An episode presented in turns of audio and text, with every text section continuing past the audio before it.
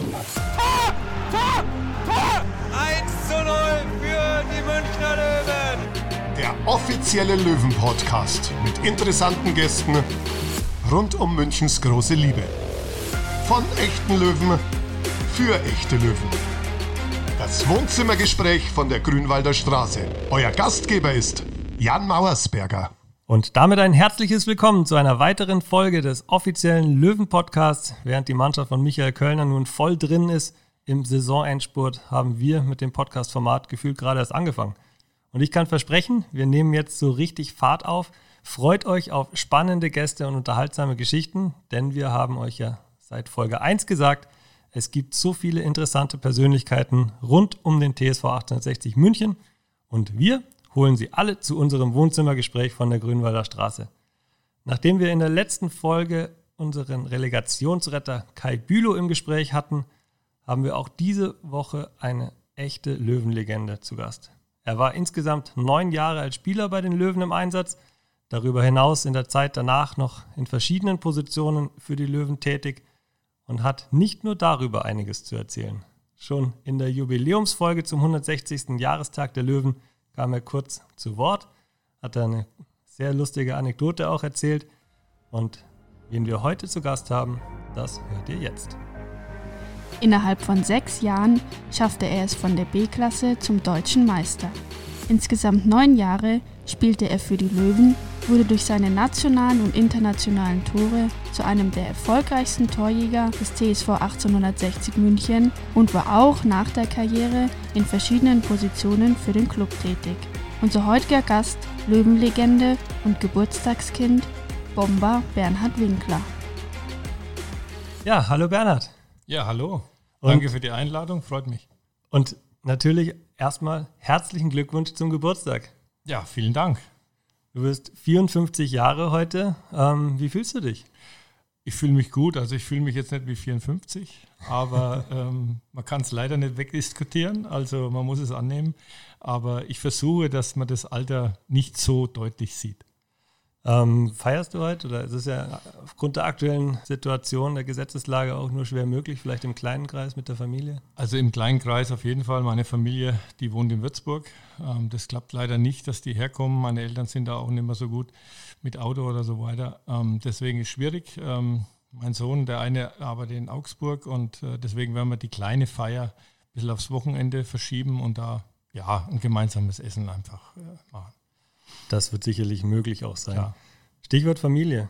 Du weißt, unsere Gäste werden immer mit der Frage, mit der obligatorischen ersten Frage begrüßt. Was für ein Mensch ist Bernhard Winkler? Ich bin absoluter Familienmensch. Das steht für mich über alles. Auch äh, sogar in meiner Karriere habe ich immer Rücksicht genommen auf die Familie. Also ich habe nicht nur eigene Ziele verfolgt, ähm, sonst hätte ich vielleicht hier und da mal den Verein gewechselt äh, zu der 60er Zeit, weil es ist hier und da ja mal recht gut gelaufen. Aber für mich war immer wichtig, dass die Kinder äh, behütet aufwachsen mit Vater und Mutter und nicht irgendwie eine Fernbeziehung haben. Deswegen, ich bin absoluter Familienmensch. Das gilt genauso für meine Eltern, die ich regelmäßig eigentlich fast täglich äh, telefoniere. Und ähm, ja, das, das steht für mich äh, über allem. Und bist eigentlich in Würzburg geboren, also nicht eigentlich, sondern du bist in Würzburg geboren, aber jetzt in, im Großraum München heimisch geworden. Richtig, ich bin damals 1990, äh, habe ich meinen Job äh, bei der Stadt äh, Schweinfurt gekündigt ähm, und bin dann ausgezogen, um den Fußball irgendwie ein bisschen aufzumischen und habe das Angebot aus Kaiserslautern angenommen. Da war ich ja schon 24 ähm, und bin dann nach drei Jahren Kaiserslautern 1993 nach München und bin dann hier in der Gegend geblieben. Bin ein paar Mal umgezogen, aber bin hier doch heimisch geworden. Auf deinen sportlichen Werdegang kommen wir natürlich auch gleich noch zu sprechen. Du hast gesagt, deinen Job gekündigt. Was hast du denn gelernt? Ich bin Groß- und Auslandskaufmann. Da habe ich ganz normal ähm, eine Ausbildung gemacht, habe acht Jahre gearbeitet und nebenbei halt äh, bis zur Bayernliga das irgendwie geschafft. Ähm, und ja, und dann sind wir aufgestiegen und dann kam das Angebot. Und das habe ich dann ja gleich auch wahrgenommen. Ja, die ersten Stationen im Fußball, hast du ja gerade schon gesagt, waren in der, im Großraum Würzburg und dann in sechs Jahren von der B-Klasse zur deutschen Meisterschaft. Was hat dich damals ausgezeichnet?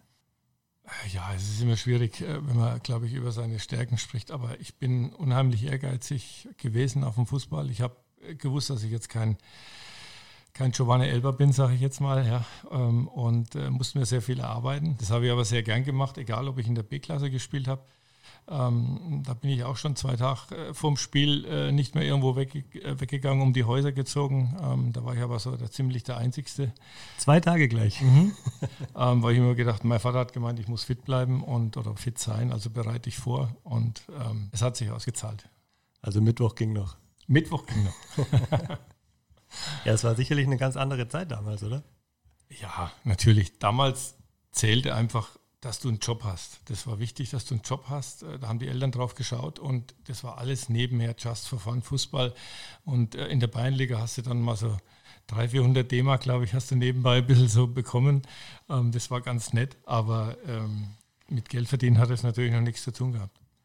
Und dann nach einer wirklich Bombensaison in Schweinfurt mit 30 äh, Spielen und 22 Toren, oder besser gesagt 22 Toren in 30 Spielen bist du dann im ersten FC Kaiserslautern in die Bundesliga gewechselt und direkt deutscher Meister geworden. Richtig, also äh, wir hatten ja mit Schweinfurt noch eine schwere Aufstiegsrunde und ähm, haben das dann am letzten Spieltag geschafft. Das war ein Riesending. Und dann, ja, kam ein Berater, der gesagt hat, Mensch, ähm, der Rainer Geier würde dich gerne verpflichten. habe ich gesagt, ja, ist jetzt keine Saison mehr, ich kann ja gar kein Training mehr machen. Dann haben sie gesagt, nee, brauchst du nicht, das ist, musst nur unterschreiben. Und das habe ich dann auch relativ zügig gemacht, ähm, weil so ein Angebot weiß man nicht, ob das nochmal kommt. Und ja, ähm, bin dahin gewechselt und nach das erste halbe Jahr, muss ich ganz ehrlich sagen, habe ich drei OPs gehabt an der Leiste, ähm, habe ich auch keinen Einsatz gehabt und in, erst in der Rückserie war ich dann mit zehn Einsätzen, vier Tore und dann natürlich dieses ähm, ja, Spiel in Köln, wo es dann um die Meisterschaft ging und ich war der, das erste Mal von Anfang an auf dem Platz. Ähm, ja, sowas vergisst man natürlich nicht. Du bist ja dann zweimal in Kaiserslautern gewesen, also hast du da noch Kontakt nach Lautern? Wie, wie, oder auch wie traurig bist du über die aktuelle Situation oder was sagst du dazu? Ah, sehr traurig natürlich, klar. Wenn man da mal gespielt hat und weiß, was da auch für eine Atmosphäre ist, ähm, weißt du ja wahrscheinlich selber, Kaiserslautern, das ist schon was Besonderes. Ähm, doch, der Axel Roos, der hat dort ähm, einen Fußballverein oder eine Fußballschule, da bin ich immer wieder mal in Kontakt. Oliver Schäfer kenne ich noch, der ist jetzt, glaube ich, äh, neuer U19-Trainer geworden in Kaiserslautern. Mit denen habe ich alle zusammengespielt. Den einen oder anderen trifft man mal hier und da. Ähm, meine Zeit war ja mit, mit Stefan Kunz, Bruno Labbadia, Gary Ehrmann und so weiter. Also ähm, war schon eine lustige Truppe.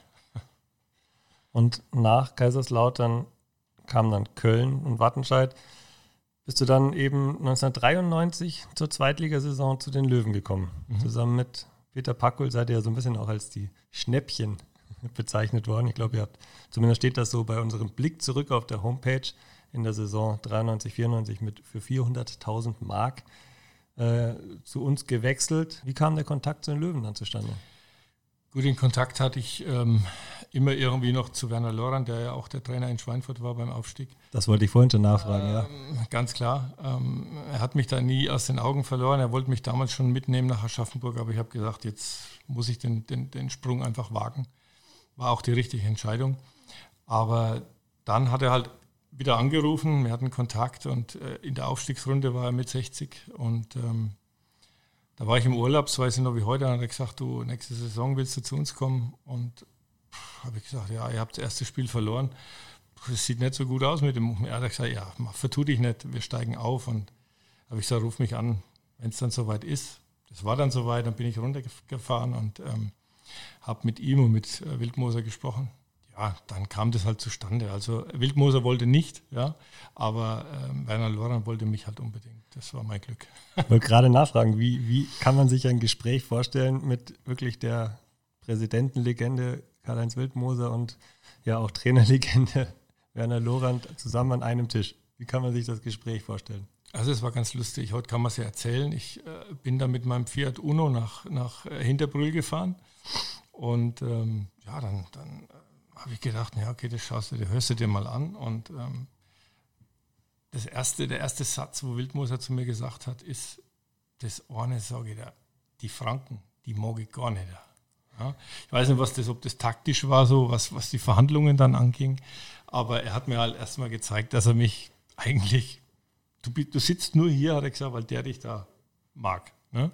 Ich sage, okay, äh, wenigstens einer. Und ähm, bin dann aufgestanden, bin wieder gegangen. Ne? Und ähm, da waren die beiden dann schon sehr, sehr perplex. Und ähm, der Werner ist dann hinterher und hat gesagt, du, das war nur ein Spaß. Habe ich gesagt, Franken verstehen den Spaß nicht so gut. Ja? und haben wir halt wieder hingesetzt, dann haben wir das äh, Gespräch beendet. Ich habe dann unterschrieben und ähm, ich glaube, ein halbes Jahr später dann auf der Weihnachtsfeier hat dann der Wildmoser gesagt, ja, das war seine beste Entscheidung, einen Winkel und einen Packel zu verpflichten. Packel wollte er übrigens auch nicht. Zu dem hat er gesagt, der ist zu alt. Zu mir hat er gesagt, der, der ist in Kaiserslautern aussortiert, was natürlich äh, irgendwo stimmt. Dort habe ich es nicht geschafft. Aber Peter Packel war natürlich ein sehr erfahrener Spieler, aber er wollte uns beide nicht. Und ja, Gott sei Dank hat sich, glaube ich, der Trainer durchgesetzt. Ich wollte gerade sagen, also ihr habt es, glaube ich, mehr als zurückgezahlt. Also Peter Packel ja auch. Nicht nur wegen seinem Tor in Meppen, dann zum 1 zu 0 Sieg und Aufstieg, sondern du natürlich auch sowieso wegen deinen ganzen vielen Toren, die du erzielt hast, dann für die Löwen. Aber Stichwort Saison, du hast schon gesagt, die startete nicht so gut mit einer Niederlage in Rostock. Da warst du dann noch gar nicht dabei. Doch. Doch. Doch. Bei 4-0 waren wir dabei. Ähm, also wir waren auf dem Platz, aber irgendwie nicht richtig anwesend. ähm, Olaf Botten schoss drei Tore, ähm, also vergisst man auch nicht. Und äh, deswegen, da wurden wir auch schon äh, zerrissen als, als Absteiger Nummer eins, klar. Dann kam das Spiel zu Hause gegen Rot-Weiß Essen, wo dann Gott sei Dank der Peter Packold ähm, das Tor machte. Ähm, ich hatte zwei, zwei hundertprozentige Chancen in dem Spiel. Auf der Homepage ähm, der Löwen steht, dass du sieben, also dass es 7-0 hätte ausgehen müssen ja, und du ist ein so ein bisschen der Unglücksrabe. Das ist ein übertrieben. Äh, ich hatte zwei wirklich gute Chancen, ähm, äh, wo ich äh, die eine an Außenpfosten und die andere ja, einfach kläglich vergeben habe vom Tor. Muss man ganz ehrlich sagen. Passiert den Besten.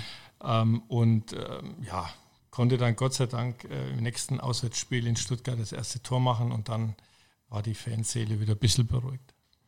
Ab welchem Zeitpunkt wusstest du denn, dass da wirklich was Großes entstehen kann? Stichwort Aufstieg. Ähm, also das hat natürlich schon ein bisschen gedauert, aber mit der, mit der Zeit hat man gemerkt, dass das wirklich eine Mannschaft ist mit, mit starken Charakteren. Bernhard Rares, Störzenhoffegger, gerade so diese, diese Zangen über, über Außen, links äh, Jens Keller und Matthias Imhoff und äh, Abräumer in der Mitte der Thomas Miller. Ähm, ja, wir waren da schon recht gut aufgestellt, sage ich jetzt mal. Und äh, es war halt echt eine Einheit. Und das hat uns ausgezeichnet über die ganze Saison. Auch die Spieler, wo, wo äh, in Anführungsstrichen hinten dran gestanden haben, haben äh, ja, stark dazu beigetragen, dass wir hier und da mal Spiele, wo wir nicht getroffen haben, dann kamen die und, und, und haben uns geholfen. Deswegen, sonst ist sowas ja auch nicht möglich. Und dann natürlich mit diesem viel umjubelten 1 zu 0 Sieg in Meppen wie hast du das erlebt? Nicht nur das Spiel an sich, sondern dann natürlich auch die Feierlichkeiten im Bus, am Flughafen habe ich nachlesen können, äh, der Autokorso in München. Mhm.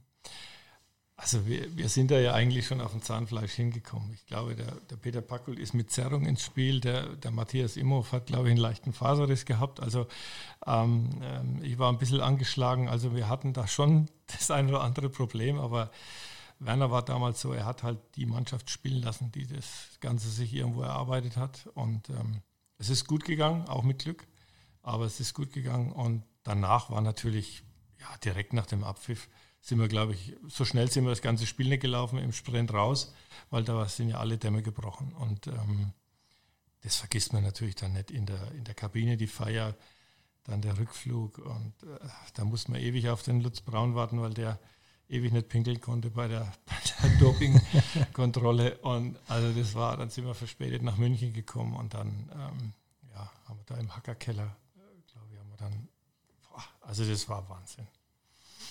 Wie war das denn damals? Bist du, bist du auf der Straße angesprochen worden? Selfies gab es ja noch nicht, also, mhm. aber hat sich entweder da schon oder auch im späteren Verlauf deiner Zeit in München, hat sich da irgendwas gewandelt? Du bist natürlich in der Zeit, wo du dann ähm, auch nach dem Aufstieg, dann bist du natürlich in München irgendwo erkannt worden. Aber das war immer positiv, muss ich ganz ehrlich sagen. Es haben halt, die Leute haben lange darauf gewartet, dass du wieder in die erste Liga ähm, aufsteigst und ähm, ja, haben dich da einfach getragen und, und äh, das war ja eine absolut tolle Zeit, wirklich.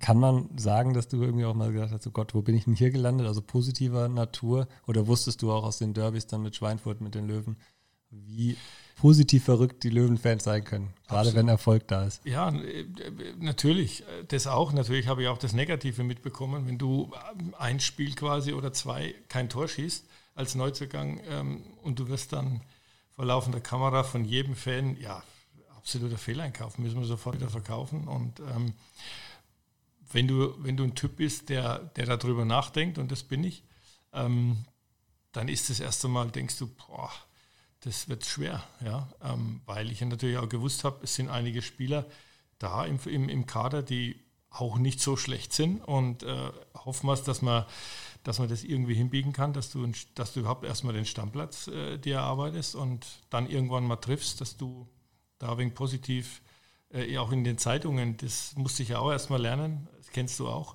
das ist nicht einfach, ähm, die da immer scharf schießen und jeden Tag irgendwie eine neue Story brauchen ähm, und da auch keine, keine Rücksicht äh, nehmen auf irgendjemand. Also das musste ich auch erstmal lernen. Also war die Medienlandschaft eine andere als in Kaiserslautern? Oh, in, der, in Kaiserslautern gab es eine, eine Zeitung, das weiß ich, die, die Rheinpfalz. Und der kam, glaube ich, einmal die Woche zum, zum Abschlusstraining und hat dann Kalle gefragt, wer denn so spielt. Aber ansonsten, ja, und hier war halt dann jeden Tag äh, vier, fünf Tageszeitungen da. Der Rummel, das musste ich erstmal, das war in Kaiserslautern viel, viel weniger. Ja, Hast du in Giesing gewohnt? Nee, ich habe schon immer im Münchner Osten damals gewohnt, Plening.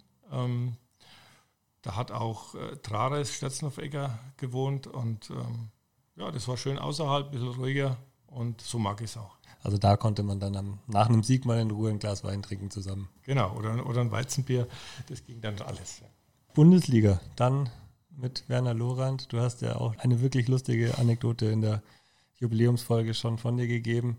Wie war dann der, der Umbruch oder beziehungsweise wie war das dann für dich, wieder in der Bundesliga zu spielen? Du hast ja dann auch im ersten Jahr gleich zehn Tore geschossen und hast gesagt, du warst auch verletzt zwischenzeitlich. Verletzt, rote Karte. Also ich habe da eigentlich, wie, wie, wir alle, ich glaube, wir hatten damals, waren die Mannschaft mit den meisten roten und gelbroten in der ersten, in der Aufstiegssaison. Also es war echt schwierig. Und vor allen Dingen, glaube ich, so die, die, die Stammspieler, wo es erwischt hat, Trares, glaube ich, hat die, die interne Ding da gewonnen die, die Rechnung. Aber ähm, ja, es war, wir haben am 10. Spiel das erste Spiel gewonnen. Das war eine schwere Saison, ganz klar. Und wenn die Neuzugänge nicht gekommen wären, wie Peter Nowak, äh, Schwabel, Botten, dann hätten wir es wahrscheinlich auch nicht geschafft, muss man ganz ehrlich sagen. Olaf Botten kam ja dann nachträglich noch, aber den kanntest du ja auch schon aus den, aus den Spielen vorher. Leider, leider kannte ich ihn, ja. Ähm, weiß gar nicht, wie viele Tore, ich glaube, äh, auswärts drei und zu Hause, glaube ich, hat er sogar auch zwei gemacht. Also wir wussten, wer er ist, was er kann. Und dann war ich froh, dass er bei uns war. Hast du noch Kontakt zu den ehemaligen Kollegen, also auch zu Olaf Bodden? Olaf gehen wir eigentlich regelmäßig hin. Es war natürlich jetzt die letzten äh, drei Monate ein bisschen schwierig. Ähm, ja. Wenn einer eh krank ist, dann willst du ihn da nicht besuchen. Ansonsten gehen wir da immer ähm, hin das jetzt hat, ähm, Thomas Miller ist, ob das ähm, ein paar von den Alten sind, Peter Zacher oder Rainer Maurer war dabei das letzte Mal. Also ähm, natürlich. Und dann hast du in neun Jahren für die Löwen ja, knapp 70 Tore geschossen, bist. Wir haben gerade schon ein bisschen drüber mhm. spekuliert, zwischen Benny Laut und oder mit Benny Laut und Rudi Brunnenmeier so eigentlich der erfolgreichste, einer der drei erfolgreichsten Torjäger für die Löwen. Mhm. Wie stolz macht dich das? Das macht mich stolz. Also das ähm, ganz klar, das ist eine lange Zeit. Das ist, glaube ich, heute auch gar nicht mehr so üblich, dass Spieler so lange bei einem, bei einem Verein bleiben. Ähm, vor allen Dingen, wenn es gut läuft, ähm, musst du ja heute eigentlich schauen, dass du äh, irgendwo mal ein bisschen ins Ausland kommst, ähm, einfach um, um da das mitzunehmen, was im Moment möglich ist. Ähm, wie ich es vorhin schon mal angedeutet habe, äh, es waren natürlich auch Angebote da, auch aus dem Ausland, aber ähm, das war immer für mich kein Thema, weil ich ich wollte eigentlich hier bleiben. Mir hat es hier gefallen. Ähm, ich bin ja immer ein Mensch, wenn mir jemand die Chance gibt, ähm, zu spielen, und das, das hat nun mal der Werner Loran, dann habe ich gedacht, gut, ich bleibe, solange er hier ist, bleibe ich da und äh, gebe das zurück, was er mir gegeben hat. Oder die Chance, wo er mir gegeben hat. Was für ein Ausland wäre das gewesen? Hat es dich wirklich gar nicht gereizt? Mich, doch, mich, mich wollte der Horst Köppel mal holen ähm, zu Urawa Red Diamonds. Das war ähm, Das Da war der Guido Buchwald. Genau, ja. Und ähm, da gab es eine Anfrage, die war recht konkret. Aber ähm, wie gesagt, am Anfang wollte er mich nicht, der Karl-Heinz, aber dann ähm, hat er die Ablösesumme so hochgesetzt, dass das dann für einen Spieler, der kein Nationalspieler war, einfach zu hoch war. Du hast gerade schon angesprochen. Kein Nationalspieler. Gab es da irgendwann mal Kontakt? Oder? Nein, also es gab weder einen Anruf noch irgendwas. Ich glaube, ich war mal irgendwann echt, echt knapp davor.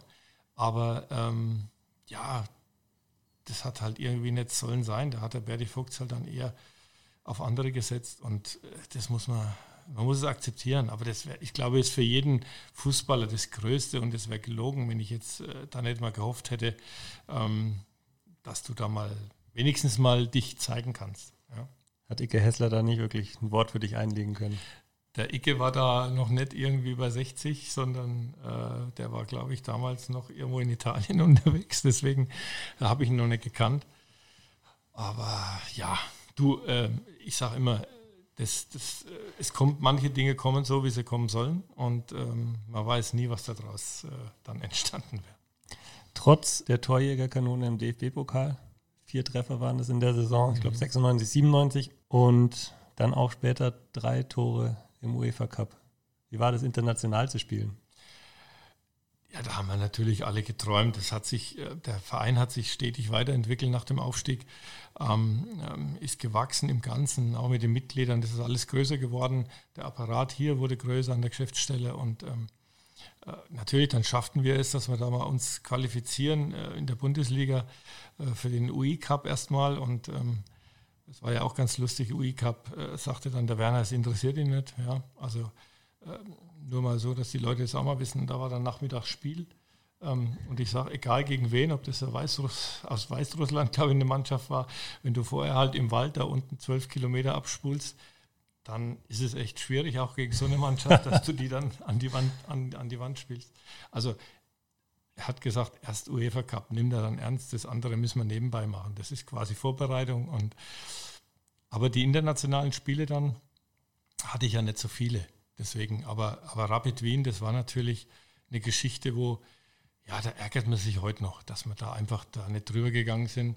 Wir haben dort äh, verloren, weil wir gleich mit einer roten Karte gestartet haben, 3-0 verloren und, und haben zu Hause 2-0 geführt und haben dann selber ähm, durch eine unnötige rote Karte uns in Unterzahl gebracht. Ich glaube, sonst hätten wir es irgendwie noch schaffen können. Und ja, das sind schon Dinge, wo man äh, quasi sagt, Mensch, warum hat es nicht mal geklappt? Da war man natürlich neugierig, dass man da noch einen Schritt weitergehen kann. Oder Leeds natürlich, ähm, äh, damals war ich zwar Auswechselspieler, aber da warst du halt, boah, das war, die zwei Spiele, die waren, die waren Wahnsinn. Und du hättest es auch gegen die Mannschaft schaffen können. Und äh, ja, mein Gott, ich sage, wir haben alles gegeben, wir haben es versucht, aber sollte nicht sein. Du hast dann irgendwann die Karriere beenden müssen, natürlich, so wie wir alle Fußballer. ähm, was waren so deine Gedanken oder auch nach der Zeit hat dir der Fußball gefehlt und, und hast du einen sauberen Übergang dann geschafft mhm. in, in, eine zweite Karriere? Erzähl mal, wie war das für dich? Also der fehlt mir heute noch. Ich muss ganz ehrlich sagen, ähm, das war die schönste Zeit, glaube ich, äh, im Leben. Das gebe ich ganz ehrlich zu. Jeden Tag zum Training zu kommen, vor allen Dingen, wenn du in der Truppe spielst oder im Verein, wo es wahnsinnig Spaß macht, jeden Tag hinzufahren. Ähm, das Spiel natürlich am Wochenende auch, auch, auch gegen die Großen sich zu messen. Und das war, das sind Dinge, wo fehlen. Das, das, glaube ich, ist auch gut so, sonst wäre man kein, kein Fußballer. Ähm, das, da gehört die Leidenschaft einfach dazu. Ähm, aber mit 35 war es dann irgendwo, hast du gemerkt, es, es wird schwierig, so mit den 19-, 20-Jährigen mitzuhalten, ähm, muss man ganz klar sagen. Vor allen Dingen, wenn du, ähm, damals war ja noch eher die Fitness und die ganzen Sachen im Vordergrund. Damals war ja noch nicht so das Taktische ähm, vordergründig. Ähm, da hast du dann schon gemerkt, dass du wahnsinnig viel tun musst, um da dabei zu bleiben. Und ich hatte dann im letzten Jahr massive Verletzungen, die lang gedauert haben und dann hatte ich halt den Entschluss, dass, dass ich aufhöre. Ja. Ähm, Gab es dann auch ein bisschen äh, Unstimmigkeiten. Damals war der, äh, weiß gar nicht, wer der Trainer war, der Peter, glaube ich, und Rainer Maurer. Das war eine Geschichte, wo ich dann einen kleinen Kurzschluss gesagt habe, gut, ich, ich höre jetzt auf. Also ich hätte eh nach einem halben Jahr aufgehört, aber habe dann gesagt, gut, Es macht keinen Sinn mehr, weil ich auch nicht der Typ war, das gebe ich ganz ehrlich zu, der ähm, jetzt auf Nummer 19 ähm, war, ähm, dann oder, oder 17 war es ja damals, ähm, zum Training geht. Also wenn ich ähm, trainieren, dann wollte ich auch spielen. Ja. Ähm, damit bin ich auf jeden Fall nicht, nicht klargekommen. Bist du ein sehr stolzer Mensch? Auf das, was ich mir also, selber erreicht habe, ja, schon. Aber ich glaube nicht, dass ich jetzt einer bin, der damit ähm, hausieren geht und das jedem erzählt. Aber ich denke, jeder sollte auf das, was er erreicht hat, stolz sein. Ähm, man kann das natürlich immer schwierig selber für sich einschätzen, aber ich weiß, wo ich herkomme, ich weiß, wo ich gelandet bin jetzt sportlich. Ähm, ähm ich habe eine tolle Familie, deswegen bin ich da stolz, ja. Also ich meinte das jetzt eher als nicht, auch, auch nicht, gar nicht negativ mhm. gemeint, sondern einfach nur als Charaktereigenschaft zu stolz dafür, dann auch irgendwo, wenn du irgendwo mal gekränkt wurdest, mhm. dann irgendwie dann ja. einen Schritt auf jemanden zuzugehen? Ja, das, das, das bin ich schon. Ähm, das gebe ich ganz ehrlich zu, ähm, weil ich jetzt keiner bin, der, der Leute hintergeht, der, der irgendwie was intrigiert, der äh, sich einen Vorteil verschaffen will auf dem Rücken anderer. Und wenn das aber einer umgedreht macht, dann ist die Person für mich ähm, gestorben. Da gibt es dann auch kein, kein Zurück mehr. Das meinte ich mit zu stolz. Richtig, richtig. Das war mir ein paar Mal im Weg gestanden, das gebe ich ehrlich zu. Aber das muss jeder für sich entscheiden, ähm, ob er bei sich bleibt oder ob er, ähm, sagen wir, in Schlangenlinien durchgeht. Ähm, ich habe mich für Ersteres entschieden. Das habe auch ich schon das ein oder andere Mal in natürlich positiver Art und Weise gemerkt. Nach dem Karriereende verschiedene Positionen bei den Löwen. Mhm. Wir haben uns erstmalig kennengelernt und gesehen unter Benno Müllmann. Da warst du Live-Kinetik-Trainer. Ja. Aber davor gab es noch diverse Positionen als Leiter Fußballschule, ähm, Co-Trainer, glaube ich, bei den Löwen, bei der ersten Mannschaft und das auch war danach. Trainer der also Fußballschule war danach. Okay. Ja. Also 2008, 2009 ähm, wurde ich Trainer von der zweiten Mannschaft. Oder 2009, 2010, Entschuldigung. 2008, 2009 war ich Co-Trainer bei Evalin. Das übrigens ähm, der schönste Job war, wo ich bei 60 gehabt habe. Den hätte ich auch gerne bis zum Rentenalter gemacht. Ähm, leider hat der Ewald dann nach dem einen Jahr aufgehört, aber das war ein toller Job. Ich konnte ähm, mit den Spielern, die hinten dran waren, ähm, denen wieder helfen, dass sie schnellstmöglich auf den Platz kommen, dass sie ähm, gestärkt auf den Platz kommen mit dem Thema Live-Kinetik, wo man sagt, ähm, du musst da auch in der Pause oder in der Phase der Verletzung was tun, damit du einfach ein bisschen besser ähm, psychisch auch drauf bist.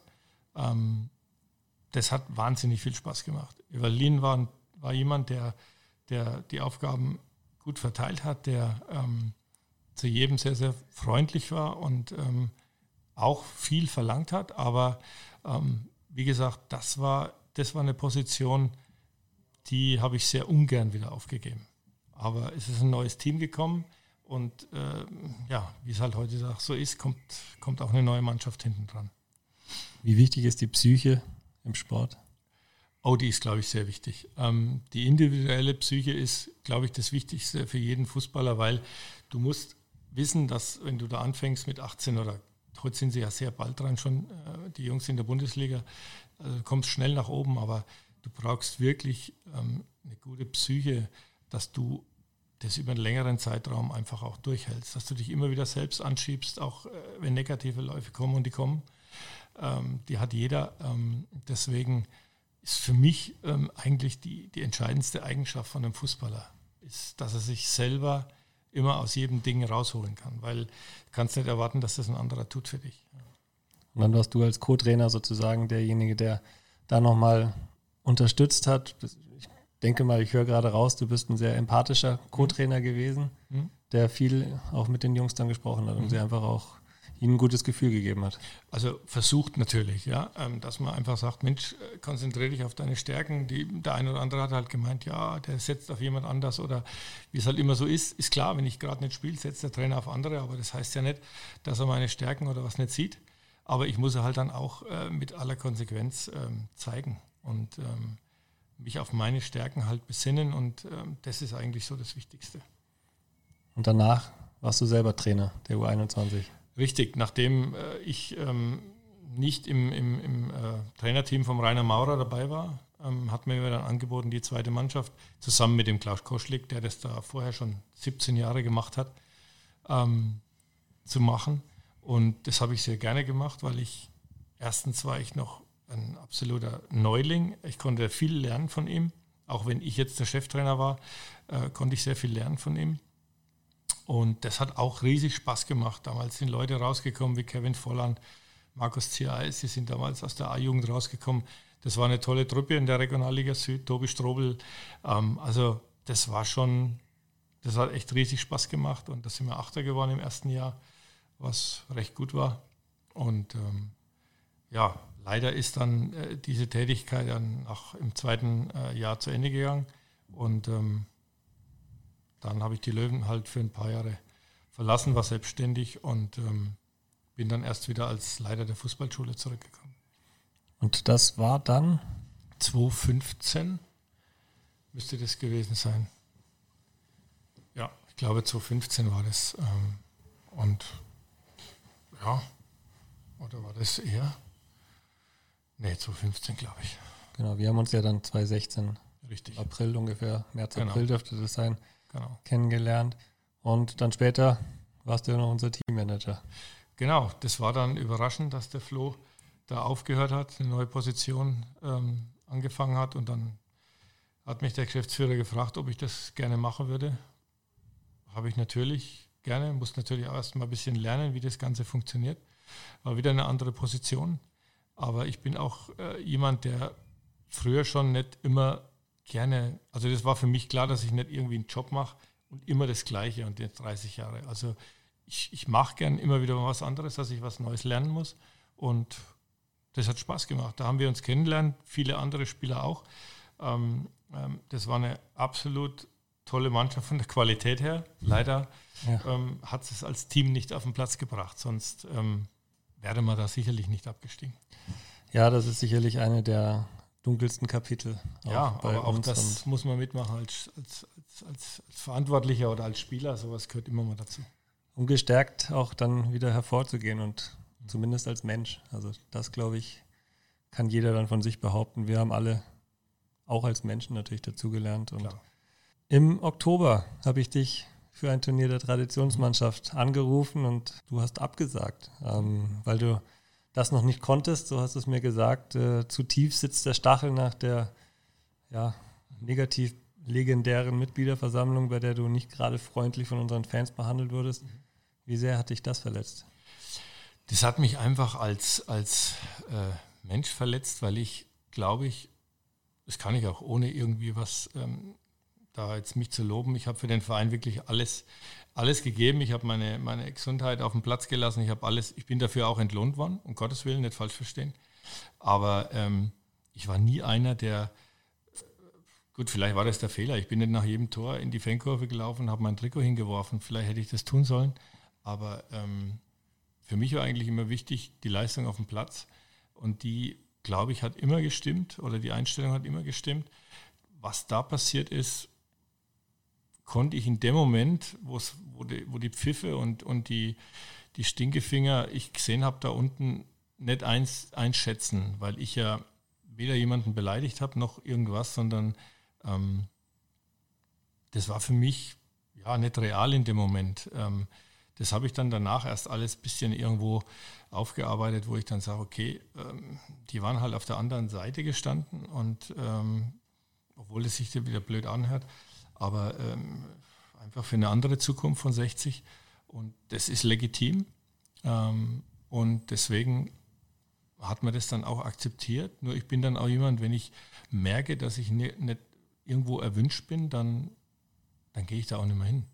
Ähm, und deswegen äh, die Absage, zum einen deswegen, zum anderen, ich habe immer probiert, mit Herzblut ähm, die Traditionsmannschaft am Leben zu halten. Und äh, wir haben das damals übernommen vom, vom Manni Wagner, der Matthias Imhoff und ich, und wir haben da wirklich versucht, das zu machen, aber es, es, es gab keine Unterstützung vom Verein. Das, das ist halt wichtig, wenn du heute irgendwo sowas aufziehen willst und sagst, du willst circa 20 Spiele machen im Jahr, dann musst du da irgendwie eine, ein, ein Zuhause auch haben.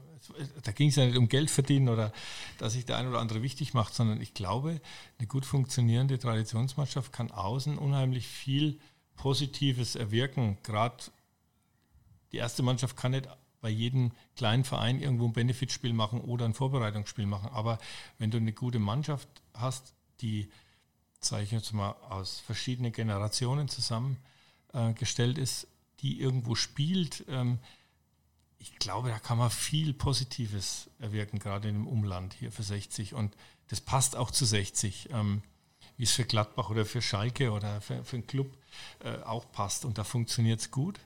Ähm, deswegen habe ich das halt nicht verstanden, dass man mich da nicht unterstützt hat. Also ähm, ich hoffe, dass es jetzt besser wird. Ähm, das wäre schön. Aber ähm, das waren halt einfach die Gründe, weil ich gesagt habe, du kannst nicht immer nachgeben ähm, für Leute, die dir da eigentlich ähm, ja, wirklich große Blöcke zwischen die Beine geworfen haben, was die Geschichte Traditionsmannschaft angeht. Herzlich willkommen bei Bewerbungsgespräch. du hast dich hiermit qualifiziert, genau. uns zu unterstützen. Nee, hättest du da, hättest du da nochmal Lust drauf? Ähm, ich wäre sicherlich, ähm, wenn die Voraussetzungen stimmen und es passt alles, äh, kann man gerne darüber reden, dass wir das ein oder andere Spiel mitspielen. Ähm, aber alles andere, glaube ich, ist, ist, ist schwierig. Also äh, mithelfen, um vielleicht den einen oder anderen zu aktivieren, zu sagen, hey, pass mal auf, ähm, da ist ein Spiel. Ähm, das mache ich immer gerne, klar. Aber ähm, ich möchte da gerne schon irgendwo, dass der Verein mal ein bisschen auf die Leute zugeht, weil es gibt so viele Spieler ähm, im In- und Ausland, die nicht abgeneigt sind, mal für 60 äh, die Fußballschuhe, natürlich nicht 20 Mal, aber die kommen vielleicht zweimal oder dreimal im Jahr bei guten Spielen. Ähm, und da dürfen wir gar nicht drüber nachdenken, welche Namen da eigentlich äh, im Spiel sind. Du hast ja mit dem einen oder anderen auch in deinem Podcast gesprochen. Gerald Fahnenburg und, und, und, Ike Hessler. Ich meine, das sind alles Leute, die würden kommen. Ähm, da bin ich überzeugt. Und ja, ich glaube, das wäre schon was Besonderes. Dann sollten wir im Nachgang nochmal uns definitiv auch zu dem Thema austauschen, weil du hast ja schon gesagt, du bist ein sehr umtriebiger Mensch und äh, vielleicht gibt es ja nochmal einen Weg zurück zu den Löwen, auch in dieser inoffiziellen Funktion soll bei der Traditionsmannschaft. Fußball, ich. Als wir den Termin ausgemacht haben, hast du mir erzählt, du bist gerade auf einem Golf-Event. Mhm. Spielst du jetzt Golf? Ähm, nee, ich habe ich hab einen kleinen Vertrieb. Äh, ich habe mir exklusiv ähm, die Rechte für C-Wave-Geräte in, in Bayern äh, gesichert. Ähm, das sind Gesundheit-Fitnessgeräte. Und die bin ich ähm, oder stelle ich quasi immer an so Golf-Events vor. Ähm, da bin ich bei der Stadler ähm, Tour dabei. Das ist so ein Business-Golf-Veranstaltungen ähm, in Bayern und Baden-Württemberg. Und da bin ich bei der einen oder anderen Veranstaltung dort und äh, versuche dann den Golf-Cracks näher zu bringen, dass sie zum Warm-up oder zum Cool-Down ähm, etwas tun können wo wenig Zeit erfordert und ähm, ihnen aber hilft. Und ja, das mache ich im Moment, bin aber immer noch äh, in Gesprächen, dass ich irgendwo im Bereich Fußball natürlich äh, unterkomme. Aber die Zeit war natürlich jetzt sehr, sehr schwer gerade. Äh, viele Vereine können nicht richtig planen. Ähm, es gibt ein paar, die können es, aber äh, da ist natürlich auch nicht einfach hinzukommen oder da passt meine Vita auch nicht dazu. Ähm, deswegen, ja, muss man da halt ganz genau schauen, viele Gespräche führen und deswegen bin ich da natürlich auch viel unterwegs. Und was möchtest du oder was ist, wäre da dein Wunsch? Ähm, meine Traumposition habe ich dir vorhin geschildert. Als Trainer. Ähm, äh, ich äh, habe kein Interesse, irgendwo in der ersten Reihe zu stehen. Ich bin ähm, sehr loyal, was, was sowas angeht. Aber ähm, Leuten oder Spielern, Sportlern zu helfen, dass sie wieder die alte Leistungsfähigkeit bekommen oder vielleicht sogar gestärkt aus so einer Verletzung rausgehen, da zu helfen, aber natürlich auch äh, vielleicht das eine oder andere äh, Trickchen, wo ich, wo ich weiß, äh, wie man es machen kann im Strafraum. Ähm, ja, sowas würde ich schon gerne vermitteln. Aber wie gesagt, das ist natürlich nicht einfach heutzutage, weil halt immer ein neues Trainerteam, äh, ähm, wenn es entlassen wird, dann kommt, wird es meistens komplett ausgetauscht, was schade ist. Ähm, in ein paar Vereinen bleiben gewisse Positionen. Und ähm, ja, also das wäre schon irgendwo der Traumjob gewesen. Verfolgst du die Löwen noch, jetzt gerade im Saisonendspurt? Natürlich. Ähm, ich habe ja mit dem Michael Kölner auch vorher ein paar Mal gesprochen, weil er das Thema äh, Ballore recht spannend findet. Ähm, das wollte ich mal in die Jugend ähm, ähm, reinbringen. Das hätten sogar die Unternehmer für 60 übernommen, die Kosten dafür. Leider hat es nicht geklappt. Aber wir haben uns ein paar Mal vorher schon getroffen und mich freut es, dass er die Mannschaft da wieder auf die Spur bekommen hat. Ob es jetzt dann reicht, weiß man nie. Wir sind damals auch erst ähm, am letzten Spieltag auf den Aufstiegsplatz gesprungen. Also ähm, man soll die, die Hoffnung nicht aufgeben. Und das als Franke zu Oberpfälzer. Wie meinst du? Franke zu Oberpfälzer? Ja, Michael Kölner ist ja ein Ach Oberpfälzer. So, ja, okay. Das Und da, dass da trotzdem ein guter Kontakt herrscht. Ja, nee, also ich, ich, ich äh, verfolge das natürlich. Also ich kann nicht äh, 15 Jahre von 60 irgendwo aus meinem Herz rausschneiden und kann sagen, so, ähm, ne, das geht nicht. Das sind zu viele Erinnerungen, ähm, äh, positive und du kriegst ja immer wieder auch von Leuten das Ergebnis zugesimst ähm, und deswegen ähm, bin ich da immer irgendwo dabei. Aber ich bin natürlich nicht nah dran, aber du kannst jetzt da nicht äh, das komplett weg ausblenden. Also Bernhard Winkler im wahrsten Sinne des Wortes, einmal Löwe, immer Löwe. Ja, natürlich. Also das, glaube ich, habe ich hier aufgesaugt und ähm, ähm das, äh, das, das sage ich auch jedem. Gestern auch zum Beispiel auf der Veranstaltung, da ist natürlich eher alles Richtung Bayern. Aber da muss man halt dann mit breiten Schultern dort stehen und muss äh, denen sagen, ja. Es gibt auch noch einen anderen Verein in München. Ja, ich bin auch da und ähm, wie gesagt, zu unserer Zeit war es wirklich sehr, sehr gut. Und das ist ja, das war ja auch mein, mein Antrieb, dass du immer mithilfst, dass du wieder dahin kommst, wo du mal warst. Weil ich weiß, wie cool das einfach ist, wenn der Verein ganz oben spielt.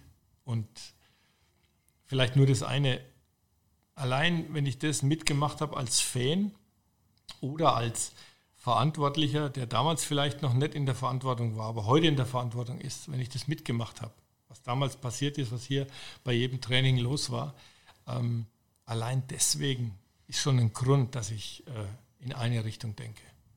Zum Abschluss, du hast gerade schon die erfolgreichen Zeiten angesprochen. Was war denn dein schönstes Erlebnis? Also worauf blickst du denn am, am liebsten zurück in deiner Zeit hier in München? Gibt es also, ein Tor? Gibt es eine Feier? Gibt es ein, eine Anekdote? Gibt's also es gibt viel, aber äh, ich sage jetzt einfach mal, ähm, jetzt rein persönlich, für mich war es halt einfach irgendwo Mitte der 90er Jahre war halt einfach so, dass, wo du gemerkt hast, hier, hier entsteht jetzt echt was. Du hast, du hast dich ja, da waren wir noch nicht etabliert nach zwei, drei Saisons in der Bundesliga, aber du weißt, die zweite ist immer die schwierigste, das hatten wir hinter uns. Ähm, dann hatten wir uns wirklich weiterentwickelt und das war halt dann einfach, ja, das war geil, ähm, da, da Teil zu sein und äh, da mitzuwirken, dass der, dass der Verein wieder dahin kommt, wo sie vielleicht mal waren. Das haben wir natürlich nicht geschafft, leider.